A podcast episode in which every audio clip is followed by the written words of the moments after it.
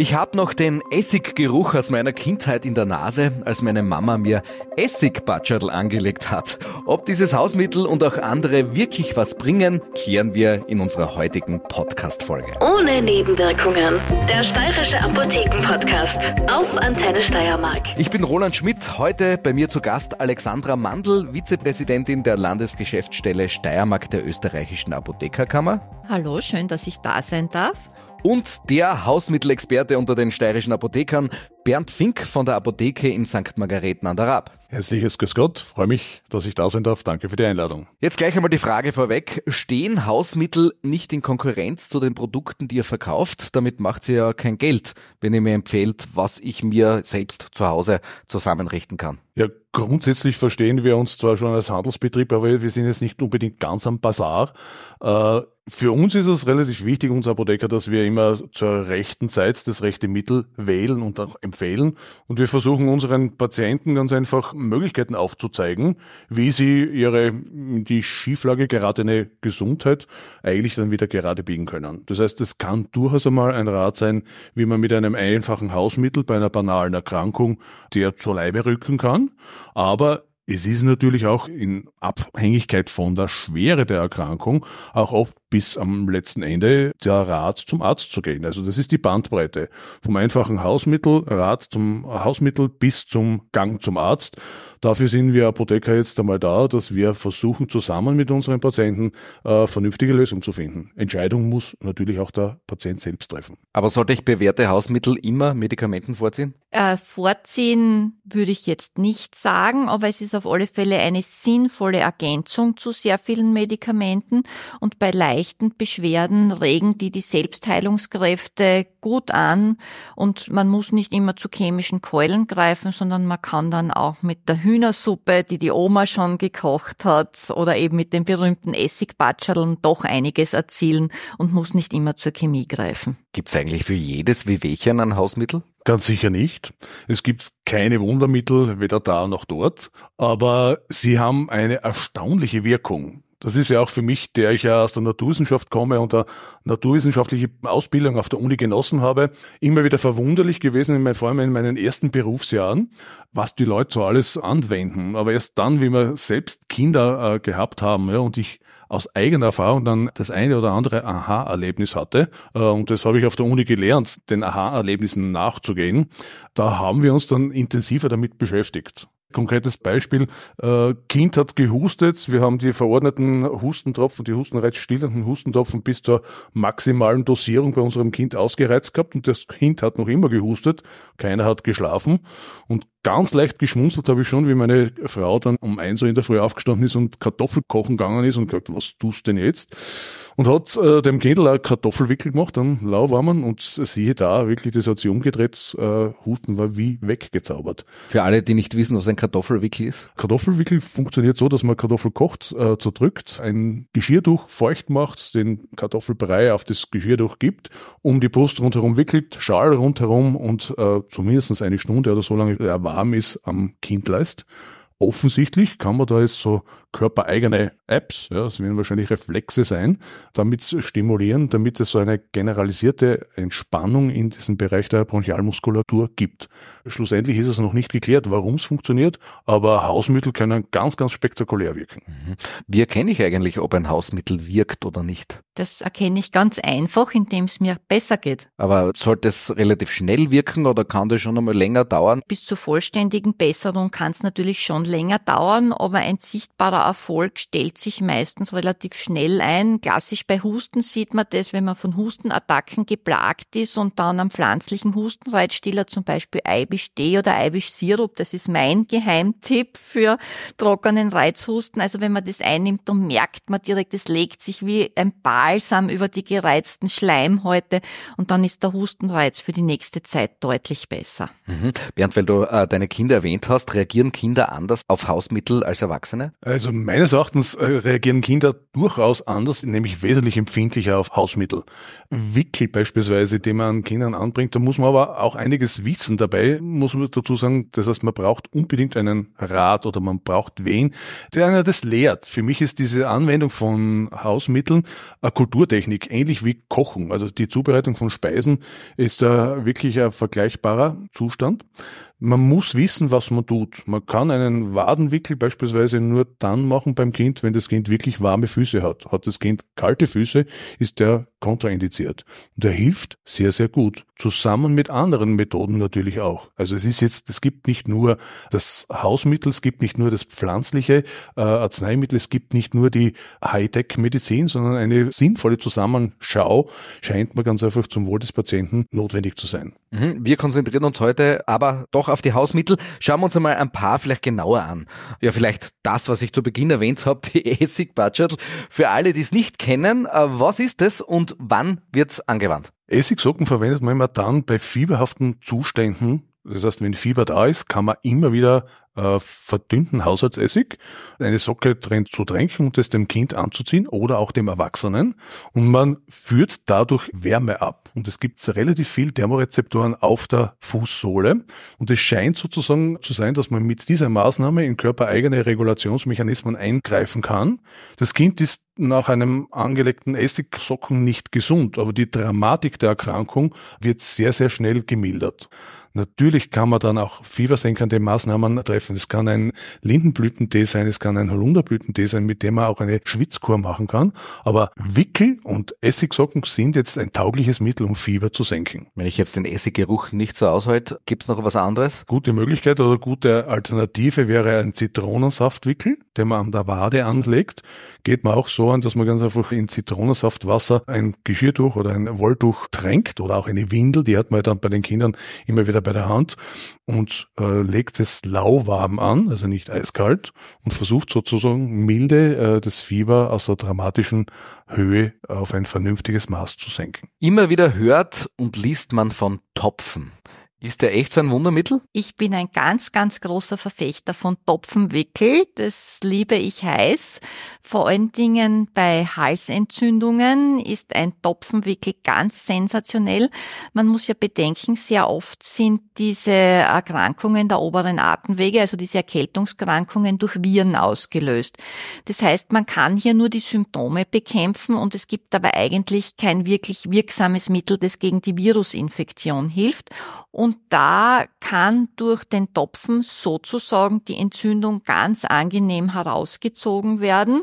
Obwohl man muss es natürlich sagen, äh, Topfenwickel, den streicht man ja auch Topfen auf ein Tuch, äh, wickelt sich das um den Hals und wickelt dann noch einmal einen Schal oder ein Handtuch drumherum, dass es schön warm ist, lässt man dann drauf, bis der Topfen trocken ist, also bis die ganze Feuchtigkeit herausgezogen ist, sozusagen die Entzündung auch herausgezogen hat. Und dann hat man halt die Krümel, das ist ziemliche Botzerei. Es gab aber sogar mal in der Apotheke Fertigpacks, da war der Topfen direkt drinnen und das konnte man sich dann auch gezielt umlegen. Also es ist so, dass man versucht, diese Hausmittel auch weiterzuentwickeln und dann in eine besser anwendbare Form und auch in eine einfacher anwendbare Form für den Patienten zu bringen. Essen sollte ich den Topfen dann auch nicht mehr, oder? Es schaut dann auch nicht mehr sehr appetitlich aus. ähm, Topfen bei Sonnenbrand kann man auch anwenden, oder? Immer wieder, wenn Entzündung da ist, äh, tut der Topfen gute Dienste. Das ist auch, ob jetzt das Knie geschwollen ist oder sonst irgendeine Verstauchung, eine Verrenkung da ist mit einer Schwellung. Also mit Topfenwickeln kann man entzündete Zustände sehr, sehr gut behandeln. Das kann der Sonnenbrand sein, das kann das geschwollene Gelenk sein, der verstauchte Knöchel. Neben der Halsentzündung, der schmerzhaften. Alles klar. Ich bin ja auch Hobbyimker. Äh, Honig wird gerade bei Halsweh auch empfohlen, aber auch bei Insektenstichen, kleineren Wunden, Magen- und Darmbeschwerden oder Pilzinfektionen. Könnt ihr das alles bestätigen oder ist im Laufe der Zeit ein bisschen was dazu erfunden worden? Äh, nicht alles kann man da bestätigen, aber der Honig hat aufgrund seines hohen Zuckergehalts also eine osmotische Wirkung. Das heißt, er kann das Wasser aus Erregern herausziehen und ist dementsprechend relativ gut desinfizierend. Zusätzlich hat er noch Wirkstoffe, Inhibine beispielsweise, die auch äh, zumindest im Reagenzglas sehr, sehr gut antibiotische oder äh, keimtötende Wirkung haben. Funktionieren tut sehr, sehr gut, auch in der Wundbehandlung. Und da sind eben aus dem natürlichen Honig auch Produkte entstanden in Salbenform oder auch in Tinkturenform, wo man jetzt schlecht heilende Wunden sehr, sehr gut mit Honig versorgen kann. Vorsicht geboten ist mit nicht untersuchten Lebensmittelhonig. Man muss einen medizinischen Honig verwenden, weil ganz einfach die Keime, die im Honig sein können, zu einer zusätzlichen Schädigung bei einer offenen Wunde führen können. Das heißt, der muss keimfrei sein. Manuka-Honig, jetzt nicht ein heimisches Produkt, sondern kommt aus Neuseeland vorwiegend. Das ist der teure, gell? Genau. Der hat dann noch zusätzlich sekundäre Pflanzeninhaltsstoffe von äh, diesem Manuka-Baum mit dabei. Dem trägt man auch jetzt einmal in der Aromatherapie Rechnung. Das heißt, Manuka-Öl ist in der Wundversorgung eine recht etablierte Sache. Also medizinischer Honig heißt nicht der aus dem Supermarkt, sondern wo bekomme ich den dann? In der Apotheke wird er gehandelt. Wo sonst? Ja. Wobei okay. der Honig als solcher, als Lebensmittel natürlich auch bei Hustenreizungen äh, sehr, sehr gut hilft, weil das nachweislich so ist, dass Zucker an der Schleimhaut im Rachen wirklich jetzt den Hustenreiz stillt. Muss aber jetzt nicht nur vom Honig sein, auch normaler, süßer Hustensaft kann das. Aber Honig auch. Alles klar. Bei Halsweh haben wir jetzt schon Topfen und Honig gehört. Äh, wie helfen Eibesteh oder Salzwassergurgeln? Eibisch-Tee hat einen extrem hohen Schleimgehalt. Den kann man noch insofern verbessern, indem man den Eibisch-Tee nicht, wie man normalerweise einen Tee mit heißem Wasser äh, ziehen lässt, sondern indem man Eibisch-Tee kalt ansetzt, circa ein bis zwei Stunden stehen lässt. Dann kommen besonders viele Schleimstoffe heraus und erst dann Lint erwärmt, damit die Keimbelastung eben auch nicht zu hoch ist. Der Eibisch-Tee hat dann eine wunderbar reizlindernde Wirkung Wirkung auf die Schleimhaut und Salzlösung. An und für sich hat man da ja früher immer Mineralsalz genommen. Grundsätzlich könnte man Haussalz, Salz auch nehmen. Wenn man die höher isoton verwendet, dann kann die eben auch die geschwollene Schleimhaut ein bisschen abschwellen und dadurch Linderung bringen. Also man sieht, es gibt für fast alles eine wissenschaftliche Erklärung im Hintergrund, warum jetzt ein Hausmittel doch so gut wirkt. Äh, was bei Halsschmerzen sonst auch noch sehr gut und gerne eingesetzt wird, ist Salbeitee. Der enthält Gerbstoffe und ätherisches Öl und wirkt dadurch entzündungshemmend bei Halsschmerzen. Kann man trinken oder gurgeln. Ein gutes Beispiel, warum äh, das persönliche Gespräch mit der Apothekerin, mit dem Apotheker doch auch wichtig ist, weil auf der Verpackung vom Eibesteh habe ich vor kurzem gelesen, heiß übergießen. Also da habe ich jetzt wieder was Neues gelernt. Ja, das ist immer wieder spannend, aber das ist mein privater Geheimtipp mit dem Kalt ansetzen. Alles klar. Also was würdet ihr sagen, ist jetzt die effektivste Methode gegen Halsweh? Abhängig davon, wie die Beschwerden sind. Wenn es sehr, sehr schmerzhaft ist, dann macht man das mit dem Topfenwickel, weil der wirklich sehr, sehr gut die Schmerzzustände nimmt. Schnell gehen tut es mit einer Gurgellösung oder auch jetzt mit Tropfen mit Salbei. Das funktioniert ziemlich gut. Alles klar. Eine der Volkskrankheiten sind Kopfschmerzen. Was kann ich verwenden, wenn ich auf Kopfwehtabletten jetzt verzichten möchte? Auch da gibt's Hilfe aus der Natur. Man könnte entweder ganz simpel einfach nur kalte Umschläge machen, sowohl im Nackenbereich als auch auf der Stirne. Schon einmal das bringt Linderung. Wenn man dann auch noch die Möglichkeit hat, sich vielleicht kurz hinzulegen und in einen abgedunkelten Raum zu gehen. Und das klassisch empfohlene pflanzliche Hausmittel bei Kopfschmerzen ist sicher das Pfefferminzöl, das man sich äußerlich auf die Schläfen aufträgt. Da gibt sogar fertige Roller in der Apotheke, damit man das einfacher anwenden kann. Okay. Gehen wir ein Stockwerk weiter runter. Was mache ich bei Durchfallbeschwerden? Banane essen, bringt das was? Nicht unbedingt. Was jetzt wirklich jetzt aus der Diätküche wunderbar hilft, ist eine Karottensuppe. Das ist dasjenige, was man immer wieder dazu sagen muss, dass man sie recht lange kochen muss. Das heißt, ich habe immer so das Gefühl, man muss die Karotten so lange kochen, bis wirklich alle Vitamine weg sind. Aber halbe Stunde, Stunde, bis sie von selbst zerfallen, dann löst sich so ein Stoff heraus. Und wenn man diese Suppe dann löffelt, innerhalb von zwei Stunden sollte dann äh, das Durchfallgeschehen erledigt sein. Das heißt, es ist dicht. Ist jetzt eine Sache, die aus dem äh, vorigen Jahrhundert kommt, von einem Kinderarzt aus Deutschland, der jetzt mit großem Erfolg einer Ruhrepidemie zu Leibe gerückt ist. Das heißt, seine vorwiegend kindlichen Patienten sind damit wirklich dann länger am Überleben gewesen.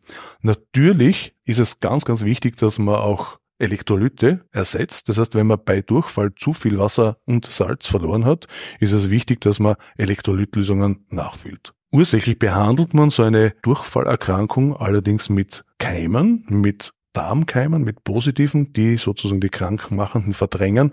Und da ist man dann immer gut bedient, wenn man in der Apotheke nachfragt und sich ein vernünftiges Produkt dafür holt. Also nicht nur Karotten. Nicht nur Karotten, beides. Spannend. Habe ich vorher noch nie gehört. Äh, ich kann mich noch erinnern, ähm, dass ich als Kind am Abend einmal Zahnschmerzen bekommen habe. Äh, da hat natürlich kein Arzt mehr offen gehabt und hat mir meine Mama Nelken zum Draufbeißen gegeben und es hat mir als Überbrückung zumindest äh, zum Arztbesuch echt sehr geholfen.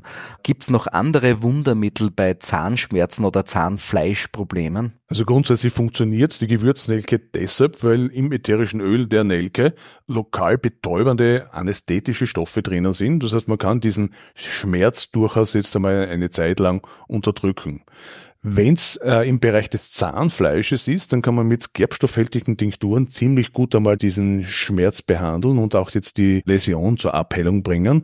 Wenn der Zahn selbst was hat, hilft am besten der Zahnarzt, keine Frage. Aber zur Überbrückung funktioniert das mit Gewürznelken, auf die man drauf beißt, sehr, sehr gut. Nur sollte es am Zahn daneben sein. Wenn man direkt auf den schmerzenden Zahn drauf beißt, dann kann sein, dass es ganz einfach mehr wehtut. Also der gesunde Zahn daneben, Gewürznelke draufgelegt und dann löst sich eben dieses ätherische Öl, dieser Geschmack des, der Gewürznelke heraus und der ist derjenige, der wirksam ist. Gerbstoffhältig, was wäre das zum Beispiel? Gerbstoffhältig sind Salbeitinktur oder Myrrhe oder Ratania, wobei die Myrrhe gar keine Gerbstoffe hat, sondern desinfizierende Harze, aber in Kombination funktioniert das sehr, sehr gut für so schmerzhafte Zahnfleischentzündungen. Wie wende ich das dann an? Man pinselt das. Man pinselt es oder man gibt diese Tropfen in ein halbes Glas Wasser und spült und gurgelt damit. Eine ganz wichtige Komponente bei den Hausmitteln, die du da angebracht hast, ist, die Mama hat's mir gegeben. Das ist einfach auch bei dem Hausmittel, hier wird nicht nur ein Löffel von irgendetwas eingegeben, sondern da hat sich die Mama etwas überlegt, die hat sich gekümmert, die hat für dich die Nelke herausgesucht oder die hat für dich die Kartoffeln für den Wickel zubereitet und diese Zuwendung, diese Beschäftigung mit deinen Beschwerden allein das hilft vom psychologischen her auch ganz toll. Mhm. Und die Mama hat's wahrscheinlich von der Oma. Genau. äh, sind Hausmittel unisex oder gibt's da zum Beispiel auch speziell was für den weiblichen Körper? Also Hausmittel gerade bei äh, jungen menstruierenden Frauen, äh, da wenden wir sehr oder empfehlen wir sehr, sehr häufig, feuchtwarme Wickel zu machen. Das heißt, grundsätzlich die Vorbehandlung von so einer schmerzhaften Menstruation kann natürlich mit Einnahme von Magnesium sehr, sehr gut behandelt werden. Aber wenn es dann wirklich jetzt da ist und die Bauchkrämpfe da sind, dann hilft einerseits innerlich Tees, die entzündungshemmend und krampflösend sind. Die gute alte Kamille kann man da dazu verwenden, aber auch die Schafgabe. Das sind zwei so Tees, die man da schluckweise trinken kann. Und äußerlich setzt man feuchtwarme Reize. Das heißt, das ist das Kirschsternkissen oder auch die Wärmeflasche, die in einem nicht ganz trockenen Handtuch eingewickelt ist und man auf den Unterbauch legt.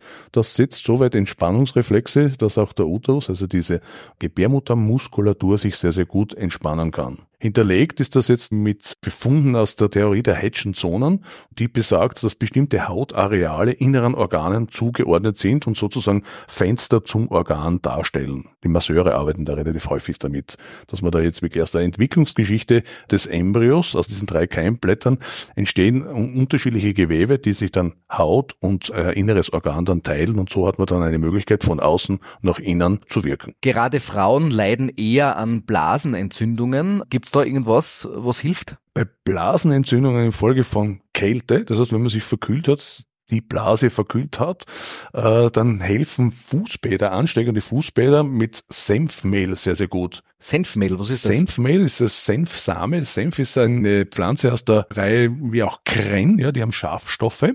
Und wenn man dieses trockene Senfmehl ins Wasser gibt, dann entstehen diese Schafstoffe, ähnlich scharf wie wenn man Kren frisch äh, reibt. Und diese Schafstoffe stimulieren beim Fußbad die Thermorezeptoren an der Fußsohle und im gesamten Körper kommt zu einer verstärkten Durchblutung und dadurch auch jetzt einmal zu einer verstärkten Immunantwort. Auch jetzt im Bereich des kleinen Beckens, wo die Blase auch zu Hause ist und dort sehr, sehr gut hilft, um diese schmerzhaften Blasenentzündungen zusätzlich neben einer eventuellen Antibiose zu behandeln. Und dieses Senfmehl bekomme ich auch in der Apotheke? Das bekommt man auch in der Apotheke. Mhm. Kirschkernkissen hast du angesprochen, da schiele ich schon so ein bisschen auf den Frühling. Ich liebe es ja, wenn im Garten alles zu wachsen beginnt. Äh, was finde ich eigentlich zwischen Frühling und Herbst alles im Garten, das ich als Hausmittel verwenden kann? Da muss man ganz sicher in Richtung Kräuter schauen. Also das beginnt jetzt einmal bei der Ernährung mit den Frühlingskräutern, mit einer Frühlingskur. Beispielsweise kann man da sehr, sehr gut im eigenen Garten oder in der Umgebung einiges tun. Gut bedient ist man allerdings immer mit so einer Frühlingskur, wenn man das mit einem Tee machen will, wenn man überprüfte Qualitäten an Kräutertees verwendet, die auch wirkstoffhältig sind. Im Frühling kommt ganz sicher eine Kur mit Birkenblättern in Frage oder auch mit äh, Brennnessel oder mit Schafgabe noch mit dabei, beziehungsweise auch dem Löwenzahn, wo man ganz einfach versucht, dem Körper Flüssigkeit anzubieten einerseits und andererseits auch in gewisser Weise den Stoffwechsel anzuregen. Teekur im Frühjahr ist eine gute Idee oder auch eine Saftkur. Okay. Im Internet finde ich eine Lawine an Hausmittelrezepten. Wie erkenne ich eigentlich seriöse Quellen? Die Information über Hausmittel und wie man sie anwendet, ist ganz, ganz, ganz wichtig. Das heißt, die Quelle sollte vertrauenswürdig sein und die vertrauenswürdigste Quelle ist immer diejenige, die Erfahrung hat. Und das ist ganz, ganz oft die Oma ganz, ganz oft dann an die Mama weitergegeben. Denen kann man vertrauen. Die haben ein gewisses Maß an Erfahrungsschatz gesucht. Wenn man die nicht zur Stelle hat, dann sind immer wieder Apotheker als niederschwellige Informationsgeber ein guter Tipp. Man kann dort nachfragen, was gibt's für einfache Möglichkeiten, damit ich meine banalen Beschwerden wirklich gut behandeln kann. Und dann hat man die Gewissheit, dass man nicht ganz in die Irre geht. Und wenn das jetzt wirklich ein Zustand ist, wo der Apotheker oder die Apothekerin meint, dass da ein Arzt drauf schauen sollte, dann sollte man diesem Rat Folge leisten. Wenn die Einschätzung der Apotheker, des Apothekers so ist, dass man durchaus das selbst noch probieren kann, dann ohne weiteres mit einem der empfohlenen Mittel. Zu Zeiten des Lockdowns haben wir gesehen, die Menschen greifen zuerst zum Kloberbier. Äh, wohin sollten sie sonst greifen? Sprich, was sollte ich eigentlich immer zu Hause haben? Weil man ja nie weiß, ob es vielleicht einmal Zeiten gibt, wo ich nirgendwo hinkomme, wo es zugesperrt hat oder ich vielleicht auch in einem körperlichen Zustand bin, um jetzt nicht rauszukommen. So eine kleine pflanzliche Hausapotheke kann man sich für Notzeiten ohne weiteres nach Hause richten. Dazu gehört Salbei-Tee, dazu gehört Arnika-Tinktur, Dazu gehört ganz sicher auch ein gerbstoffhältiges Präparat, ein Eichenrindenextrakt beispielsweise, mit dem man sehr, sehr gut oberflächliche Entzündungen, Hauterkrankungen behandeln kann. Dazu gehört ein Käsepappeltee, dazu gehört ein Kamillentee. Das sind so die Klassiker, mit denen man dann schon relativ weit kommt. Essig, mit ja. dem kann man sowohl Wickel machen als auch putzen, wenn irgendwas sein sollte. Das ist universell einsetzbar und sehr gut Wirkstoffe herauslösen. Das muss man dazu sagen. Also es muss nicht immer die alkoholische Tinktur sein, mit der man Wirkstoffe aus Pflanzen herauslöst, sondern die man Essig. kann das mit Essig als Lösungsmittel sozusagen äh, verwenden. Und wenn das dann halbwegs geschmackig werden soll, dann kann man sich in der Antike noch einmal schlau machen. Die haben das immer wieder mit Honig vermischt und dann sind wir beim Oxymel. Das heißt, wenn ich Pflanzenwirkstoffe, Pflanzenextrakte in Essig habe und sie als Stärkungsmittel einerseits und andererseits als Genussmittel dann auch zu mir nehmen will, dann versetze ich es mit Honig und Oxymel ist also ein Klassiker der antiken Heilkunst. Wie sind die Menschen eigentlich auf diese ganzen Sachen draufgekommen? Die hatten Zeit, die hatten Zeit zu beobachten und die haben ganz einfach ausprobiert. Viele haben wahrscheinlich auch ins Gras gebissen, unsere Vorfahren, die die verkosten mussten. Ob die Tollkirsche wirklich so toll ist. Was gibt's eigentlich für Hausmittelmythen? Also der Klassiker ist sicher, dass das Joghurt zur Antibiotikatherapie eingesetzt werden soll, um die guten Keime im Darm aufzuforsten. Da muss man sagen, erstens ist im Joghurt Kalzium enthalten und es kann sein, wenn man gleichzeitig mit dem Antibiotikum dann das Joghurt einnimmt, dass das Kalzium das Antibiotikum bindet und man dann überhaupt keine Wirkung hat. Das ist einmal das eine Problem. Und andererseits sind in einem Joghurt äh, nicht so viele gesunde Darmbakterien drinnen, weil es ja aus der Kühlung kommt und die brauchen auch so eine Temperatur von circa 37 Grad. Also da ist man mit einem speziellen Darmbakterienpräparat aus der Apotheke besser beraten. Fällt dir noch was ein? Nicht wirklich. Dafür hilft Chili ziemlich gut bei Schmerz. Das ist was, was man auch nicht wirklich weiß. Das ist mittlerweile in die hohe Wissenschaft äh, gekommen. Chili-Extrakte sind ganz konkret schmerzstillend. Zuerst brennt's, aber dann hilft's. Okay. Weiß man jetzt mittlerweile warum, weil sie ganz einfach die Überträgerstoffe der schmerzleitenden Nervenfasern ausleeren. Das heißt, tut zuerst einmal weh, aber danach hört der Schmerz auf. Apropos Schmerz, ich komme noch einmal zurück zu den Halsschmerzen. Manchmal hört man warmen bis heißen Tee trinken, dann hört man wieder Eiswürfel lutschen. Also was ist jetzt richtig, kalt oder warm? Äh, grundsätzlich ist immer das richtig, was auch hilft. Das merkt man selbst dann am besten. Bei Entzündungen sagt man ja immer, kalt ist eher besser, aber es gibt immer wieder Fälle, die haben dann den Eindruck, warm, lauwarm oder sogar heiß hilft gut. Das muss man selbst für sich entscheiden. Wir können nur die Richtung vorgeben. Also bei Übelkeit ist es immer besser möglichst kalt, weil das beruhigt die Magennerven. Das bleibt dann eher im Magen unten und sonst bei Entzündungen muss man das oft selbst ausprobieren. Also die warme Suppe bei Übelkeit ist dann auch nicht so ideal. Kein guter Tipp, nein. Alles klar. Ähm, stimmt's, dass junge Menschen, so wie ich, wieder zurück zur Selbstbehandlung gehen? Ich habe das Gefühl in den letzten Jahren, dass das so passiert. Die Zeit, dass man seinen Körper beim Arzt abgibt und äh, ihn reparieren lässt, wie man ein Auto in der Werkstatt reparieren lässt, das ist meines Erachtens vorbei. Großes Stück an Selbstbestimmung und Selbstverantwortung für seine Gesundheit, für seine Krankheit orte ich bei jungen Menschen. Also fragen ganz, ganz viele, was kann ich jetzt noch dazu tun? Und wie gesagt, das sind Lebensstiländerungen und Ernährungsänderungen können bei vielen Krankheitsbildern ganz, ganz gut und erfolgreich sein. Gut, ich habe heute so viel von euch gelernt. Ab jetzt könnt ihr mich Miraculix nennen. Apropos Miraculix, der Druide aus Asterix sammelt ja immer Misteln. Kommt von daher, dass die Germanen und die Kelten schon darauf geschworen haben, ist die Mistel jetzt wirklich eine Heilpflanze? Die Mistel ist tatsächlich eine Heilpflanze. Das hat sogar in den Arzneischatz gefunden. Homöopathische Begleitungen von bösartigen Erkrankungen passieren immer wieder mit einer Misteltherapie. Also es gibt spezielle Ärzte, die sich dabei geschult haben und eben äh, Krebspatienten in ihrer Therapie begleiten. Da hat die Mistel in ihrem Extrakt sehr, sehr wertvollen Platz. Eine so volksmedizinische Anwendung hat man bei der Mistel bei erhöhtem Blutdruck. Immer dann, wenn der Arzt sagt, na, das müssen wir uns auch noch anschauen, im Auge behalten, wenn der Blutdruck so an der Grenze ist, dann kann man mit Mistel D relativ gute Erfolge äh, wirken. Ebenso die Olivenblätter können das recht gut. Also es gibt so einige Kräuter, einige Pflanzen, einige Tees, bei denen man zusammen eben den Blutdruck recht gut einmal senken kann. Alles klar, ich hab's gewusst, Asterix ist eine seriöse Quelle.